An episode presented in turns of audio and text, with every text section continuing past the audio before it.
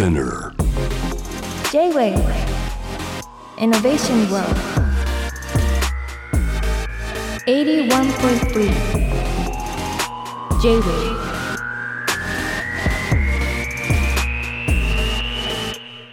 通りすがりの天才カートムがナビゲートしている JV イノベーションワールドです。ここからロートイノベーションのコーナー。今夜は片手袋研究家の石井浩二さんをお迎えしています。はじめまして。はじめまして。よろしくお願いいたしお願います。します。いやーもうだって片手袋に関する本を出されててなんか変な人だろうなと思って お迎えしたらなんか結構接しやすい方で。まあ本人はね変なことやってるという自覚はないので、はい。なんか本が出たのは2019年11月で、はい。はい。えーまあ、本のタイトルを改めて言うと片手袋「片手袋研究入門小さな落とし物から読み解く年と人」というねことですけどね。こでもこの本より前にデイリーポータルは出てました？Z デイリーはここのとこあの月に12回記事書かせていただいているんですけど、この本の後だったあと思いうますね。はい。この本を見た林さんがロックオンしたんですかね？ただデイリーではほとんど片手袋のことは書いてなくて、うん。まあその他の街のいろんな気になるようなことを書いたりはしてますけど。なんかやっぱ切り分けたいんですか？石井さんは。活動。うん。まあか全ての根本にあるのは片手袋なんですけど 片手袋を通じて、うん。その都市とか人間のいろんなことが気になると言いますか。片手袋もうすごいいろんな人に言われたかもしれないですけど、はい。片手袋なのに片手までやってないんですよね。片手間じゃないですね。そうですよねももう死ぬまでおそらくこれを真剣に。なんかこういううんはっきり言ってこんな片手袋なんてうん。どうでもいいことなんですよ。別にこれ聞いてくださってる皆さんの人生にん。1ミリも影響もないどうでもいいことなんですけど、なんかこうどうでもいいことをその僕自身が適当にやったら面白くないなと思っていて、そうですよね。どうでもいいことはやっぱり真剣にやんないと、ん。自分で突っ込んじゃうと面白くないっていうか。そうですよね、はい2005年から片手袋にロックオンして、はい。まあロックオンって言葉は使われてないですけど、はい。えーもう焦点を合わせて本を作った時点で5,000枚以上。はい。5,000枚以上もうだって写真とか画像撮りまくってるって、はい。まあまあな結構結構な教育材料学習材料ですよね。あの全く誰も知るところに誰も知らないところにいつの間にか溜まってる前人未到アーカイブということですよね。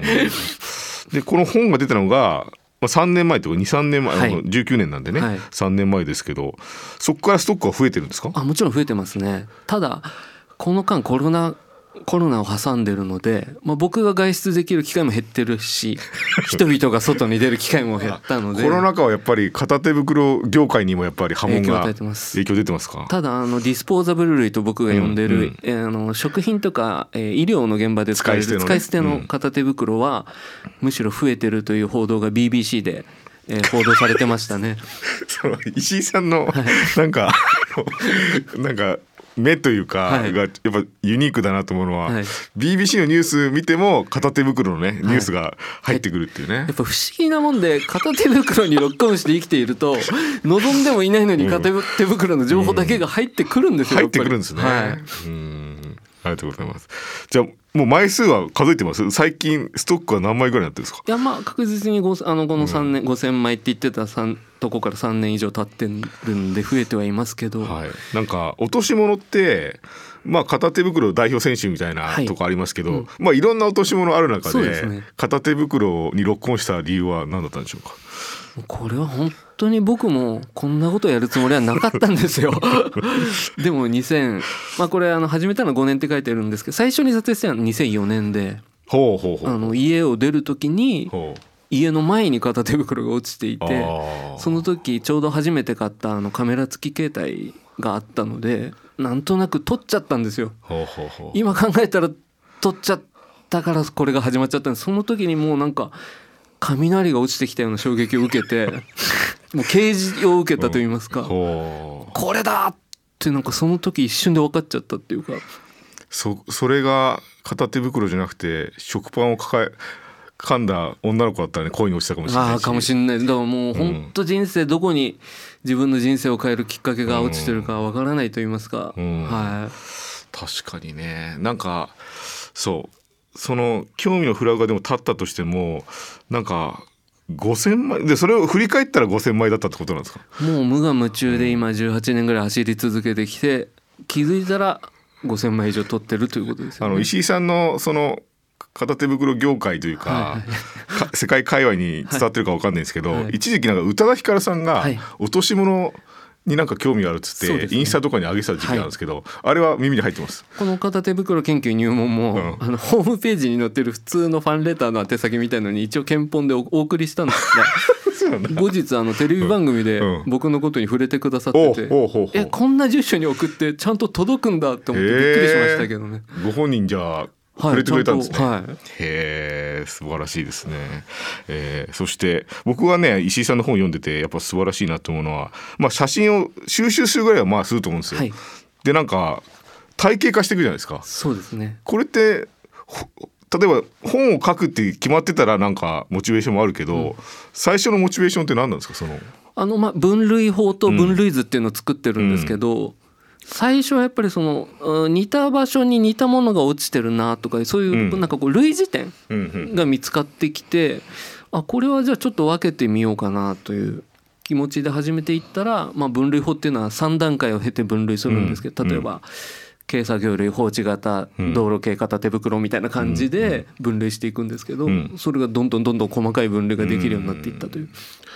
まああの僕らも普通に目にした片手袋といえば、まあ、工事現場の周りに軍手が落ちてたりとか、はいはい。でただ落とすんじゃなくて現場の人のいたずらなのか、このカラーコーンのねはい。上にパッとね、はい。はめるとかなんかそういうものはなんとなく原風景としてはありますけど。今川田さん、しあの無意識のうちに全く違う2種類の片手袋についての話をなさってるんですけど、触れてましたかうん。そう落ちてたっていうのはこれ放置型、心地型を。はい、あのよく見かける街に落ちているうん。片手袋、はい。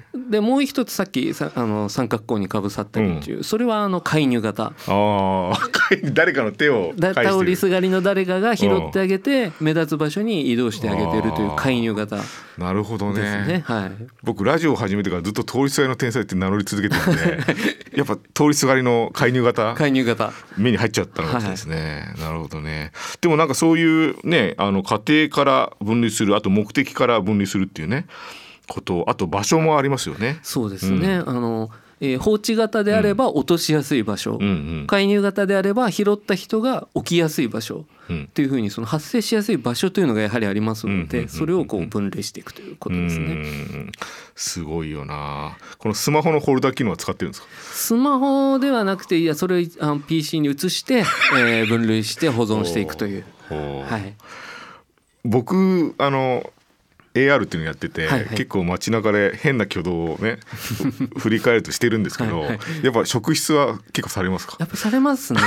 されるんだやっぱ。あの映画のレーテーション見終わって一回亀有で片手袋取ってたらパトカーが止まりましたもんね。ああ。何をやってるんでしょうかということで。怪しいもんね。であのホルダーを見せてあの数百枚の片手袋の写真を見せて一生懸命説明したんですけどすればするほどやっぱり疑いの目が強まっていくと言いますか。おかしいもんね。でも僕今あのむしろこちらから警察の方にあの 警察飯田橋に遺失物センターっていうのがあってあありますあります。はい。あの警察が公的に保存してる片手袋の取材に行ったのでもうむしろ迎えに行っちゃったんですね、はいもうこちらから行きました。職務質問こちらからしたあっていう。もうあの見せてくださいっていういやことで。職質もねなんか段階が多分あって、はい。僕も結構職質されてると結構逆に質問したくなるんですよね どうやって判断どんなとこしてるんでしょうか興味持ってもらったんですか？みたいな マーケティングにちょっと回ると思いますね。はい。だからもうややられてることがもう文化人類学者というかね。だから結構本当にフィールドワークのお手本みたいなことされてますけど、だからそういうのを意識してるんですか？なんかそういう学術的なところも実は興味があったりとか。えっと学術的なアプローチでやろうというよりはまあ本当に町場の研究としてやっていることが振り返ってみたうん。らそういう側面も出てきたという、うん。例えばさっき工事現場でよく片手袋落ちてるっておっしゃいましたけど、ということは今東京がこういろんな都市が再開発されていくそういう現場で片手袋ってめちゃくちゃ発生してるんですよね、うん。だから変わっている街の中には片手袋が発生しやすいとか。やばいですよね。そういうの分かって結果的に分かってくるっていうことですよね。うん。いやもうそういうね一つのことを追求した結果全部が見える瞬間みたいのがやっぱあって、はいそういう人のお話をね伺うのが大好きですけど、えー一曲ですね曲をかけた後に石井さんがね本の中でまとめてましたけど創作物の中の片手袋というねはいことがありまして、伺いたいと思います。はい J-Wave Innovation World. Innovation World 松任谷由実さんで「フライングメッセンジャー」という曲でございましたがこの中にね今まさに片手袋が出てきましたけどね。完全にユーミンが片方だけの手袋って言ってましたね。うん、言ってましたね、はい。これはもう完全にもう石井さん的には片手袋ファファミリーと言っても過あ言じゃない。もうこれはもう加え 加えなきゃダメですねこれは。加えなきゃダメですよね。はい実は僕知らなかったんで。ああよかった、はい。よかった。僕なんかこういう歌詞の世界をはい。結構探求するのが結構好きなんでね、あのお土産代わりにあのお伝えしました。素晴らしいお土産ですけど。はい、えー、片手袋研究家の石井さんにねお話を伺ってますけど、えー創作物の中にある片手袋の話も石井さんに結構もう石井さんの感覚としてはもうあれなんですか？片手袋はと飛び込んでくるんですかもう？あのですねつまり映画漫画、うん。小説アート、うん。あらゆる創作物の中に片手袋が出てくるんで、まあ、昔は映画が好きだから見に行ってたんですけど、今はできるだけ多く映画を見ないとどれに片手袋が出てくるか分かんないから もうちょっと目的が変わってますけどね今。はい。面白いですね。なんかこのねあの石井さんの本の中にいろんな指摘がある中で、僕はやっぱりすごいなと思ったことがいくつかあって例えばジブリ映画ね、はい。みんな大好きジブリ映画の中にも実は片手袋が出てくると。宮崎駿監督はもう片手袋を描いてきた監督って僕なんか捉えてますけどね。もう捉えちゃってる。んはですか、もう宮崎駿イコール。イコールですね。いろんなか言われ方してるけど今まで、はい、片手袋の監督である。片手袋の監督、はい。それはなぜなんでしょうか？まあまず最初に気づいたのはカリオストロの城で、もう冒頭ですよね。クラリスんが、えー崖から落ちたルパンを解放するときに自分の手袋を片方外して、あのおでこの上に乗せたりするんだけど、もう一回さらわれちゃってルパンがクラリスの正体に気づくのはその忘れられた片手袋をみ中から出てきた指輪を見てそうね。あってなるっていう。ありましたね、はい。あの手袋がいい働きするんですよね。そうなんですよ。だから水につけてなんかちょっと頭冷やしたりね。クラリスのね。であれがウェディング用だっていうことで、彼女の境遇無理やり結婚させられそうになってるみたいなことも分かるっていう、確かに。はい。片手袋の中にいろんな物語が、はい。なるほど。でこれアニメはうん。描き込まなければ映りませんから、んうん。絶対に宮崎駿監督はこれが手袋でなきゃいけないということで描いてるわけですから、うん。他にも何かありますか？でその後、まあナウシカなんかにおいては最初にそのテトっていうね ちょっと凶暴なあれ何でしたっけ？キツネザルとかなんか？あそうですね。はいあれがこう最初こう。名前もちょっと示唆してますけどあねテトっていうね。手っていうね。それがこう怒っていて、うん。手なずけるためにナウシカがそっと手袋を片方外すっていう描写があって「千と千尋の神隠し」なんかも。途中であれはあの千尋を導く街灯かな、街灯の妖怪みたいのが出てくるんで、うん。それが足に片手袋を履いてるんですよね。はい で「風立ちぬ」まあ、今のところ最後のうん。ね今度あの今年新作で「風立ちぬ」は冒頭で二郎少年が見る夢の中で、うん。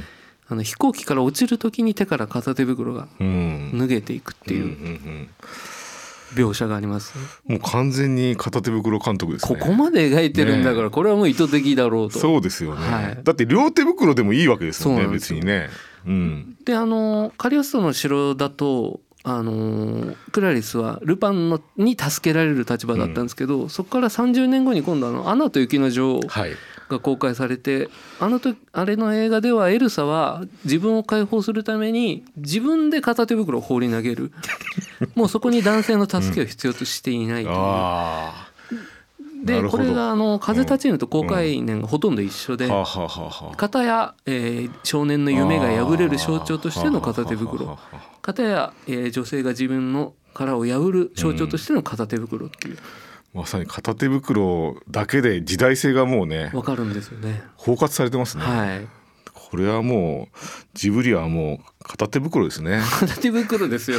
アニメーションってもうすなわち片手袋かもしれないはい、ですね、あのディズニーピクサーの作品にも片手袋は嫌ってほど出てきます。し、嫌っててはい、もういいよってぐらい。もう本当にいっぱい出てきますよ。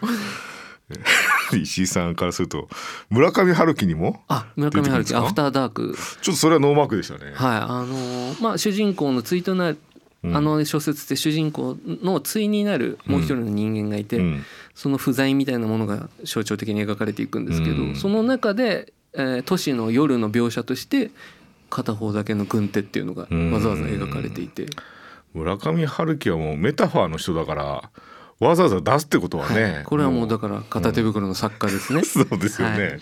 三島由紀夫も書いてますね。あ三島由紀夫どこに出てきました、はい。あれは獣の戯れっていう小説の中に風景描写の中にやっぱり片方だけの軍手が出てきます。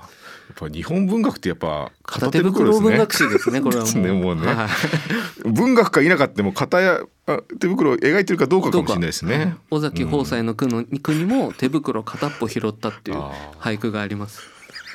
介入型ねって僕は思いました。はい思ったんですね。はい、介入型だけでも済むなとは思いましたけど。なるほどね。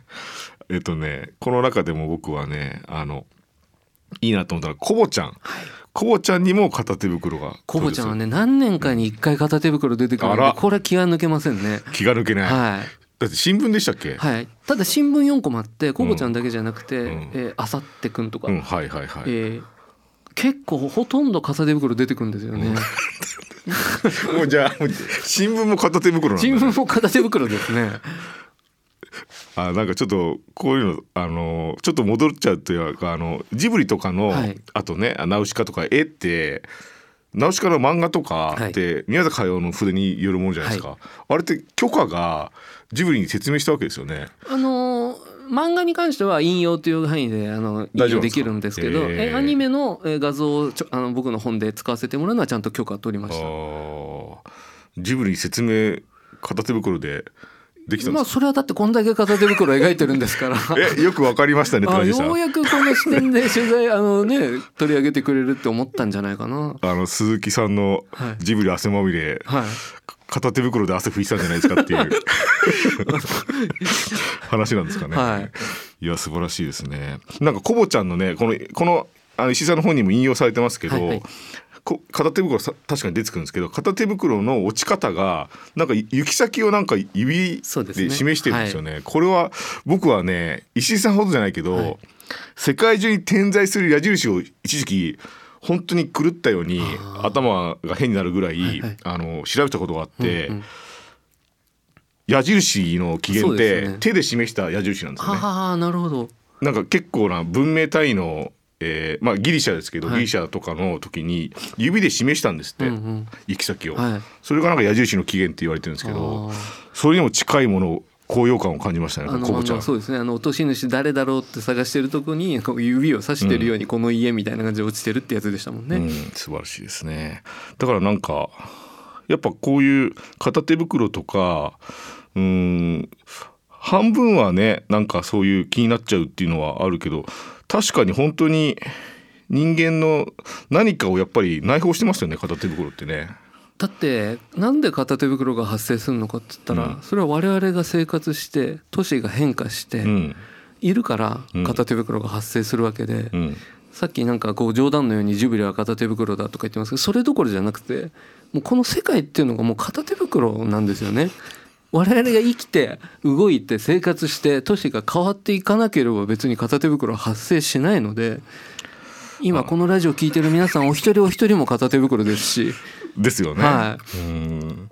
なんかその片手袋の石井さんからするとこの文化のね、はい。ページでたまに両手袋の話が出てきた時に、はいはいはい。両手袋ですいませんっていうなんかね前提がエクスキューズが出てくるのもグッときますね。だ。って僕もやっぱちょっとずれてきてんなと思うのは両手袋なんて単語ありませんからね。それ手袋ですからね。片手袋が基本になっちゃってるから僕両手袋っていう言葉を生み出しちゃったっていう。そうかそうか。こっちがメインになっちゃったっていう、はい。そうか。あの僕もね手袋気になっててあの落とし物っていう世界で言うと、はい。なんかガープの世界っていう小説があって、それのジョージ・ロイ・ヒールっていう人が映画撮ったんですけど、その中でもう片手袋じゃないんですけど両手袋なんですけど手袋が落ちてるシーンがあるんですよ。でそこでなんかガープっていうのは主人公は小説家なんですけどそこから物語を想像するみたいなのがあってそれは結構僕いろんなことの入り口になってて想像するとかの。僕もあれ高校生ぐらいの時に見たのでちょっと細部覚えてないんですけど、うん。確かあのガープが小説を書いていて道端で拾った手袋から話を思いつくっていう確か流れですよね。それってまさに僕がやってることで道端からで落ちてる1枚の片手袋からそれを落とした人もしくはそれを拾う人あるいはなぜここに発生したのかそういうものを妄想したり、うんえ考えていくっていうことが片手袋研究なんですよね。素晴らしいですね。はい、石井さんはねあのもう詳しくは聞かないですけど普段は別のお仕事をさあれてて、ね、全然違う仕事をしております。だからなんかこの片手袋も実は文化的なね側面があるから、僕なんかそのここれを研究ししてる人ってほとんどいないから、はいなんか僕落とし物から始まるゲームみたいなやつをうんうん。作りたいってずっと思ってて、なんかその時に僕石井さんに相談したくあぜて。ひもう僕ポケモン GO が出た時に、うん。あこれやってること一緒じゃんって あの道端で見つけて分類して 捉えてみたいな。だからその、まあ、片手袋に限らずみんなが道端に落ちてる手袋をこうネット上にマッピングしていってそれが何かを引き起こすみたいなゲームってありえるんじゃないかって実は思ってたんですよ。いやそうですよね、はい。うん。なんかそう。かむしろポケモンに片手袋属性がないのがねいや不悔やまれますすね。ね不思議ですよね。人炎と電気あるのにね。僕もう20何年、うん。20 20年近く前からポケモン GO 片手袋 GO 一人でやってたっていう。はい、ことですからね。そうですよね、はい。誰もジムに参加してくれないけどねであの一人でやってるだけなんですけど。うんそうですよね、はいいやなんか現実に差し込まれたしおりみたいなもんじゃないですか落とし物って、ねはい。だからなんかそこから始まる物語もねなんかあるなと思いながら。で同時にそれがマッピングされているんで、実際物を落とした人が最初にチェックするページにもなっているみたいな。そうですよね。なんかなんかそういうのできないかなとは思ってたんですよ実は。ちょっとそれをねやるときははちょっとお声掛けさせてください。ぜひぜひ。はい、じゃあ石井さんなんか最後に告知あれば。そうですね。やっぱ、うん。告知は生きてることが片手袋なんで、ちゃんと生きていくってことです告知は。そうですね、はい。ちゃんと生きてちゃんればと生きていけば片手袋であるっていう。そうですね、はい。あなたにとってのね片手袋も見つかるはい。かもしれないということでねありがとうございますありがとうございますろんなお話を伺いました今夜お迎えしたのは片手袋研究家の石井浩二さんでございました、えーこのコーナーはポッドキャストでも配信しています現在キタンクラブの古谷さんをお迎えした回が、えー公開されています、えー今夜の石井さんの回は来週公開されるんでね。ぜひそちらもチェックしてください。石井さんまたじゃあちょっと連絡します。あぜひ。ありがとうございましたありがとうございました。J-Wave Innovation World. Innovation World.